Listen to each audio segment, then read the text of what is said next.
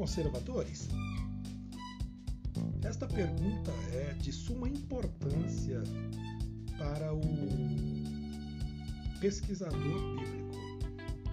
Os profetas bíblicos sempre exerceram uma atração fascinante pela sua coragem de questionar uma situação presente e vislumbrar assim um futuro diferente para o seu povo.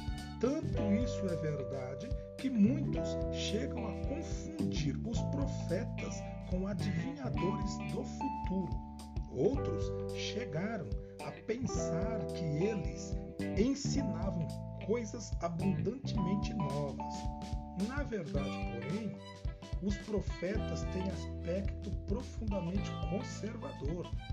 Mas não se trata de conservadorismo paralisante, emborrecedor que quer preservar a todo custo uma estrutura vigente, criando paredões para que o novo não vitalize a vida do povo.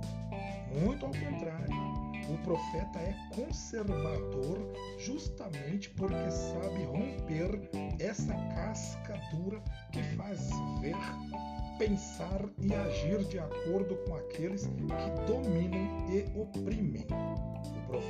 é conservador no sentido que busca encontrar a verdadeira tradição, aquela que se achava perdida e indefesa no meio de tantas tradições criadas para defender interesses, para legitimar poderes e para sustentar sistemas. E o cerne dessa tradição legítima que os profetas encontram é chamada de fé exodal, ou seja, o reencontro com o verdadeiro Deus revelado a Moisés, retornando à afirmação central do credo histórico de Israel: Eu sou Javé, teu Deus, aquele que te faz sair da terra do Egito, da casa da escravidão.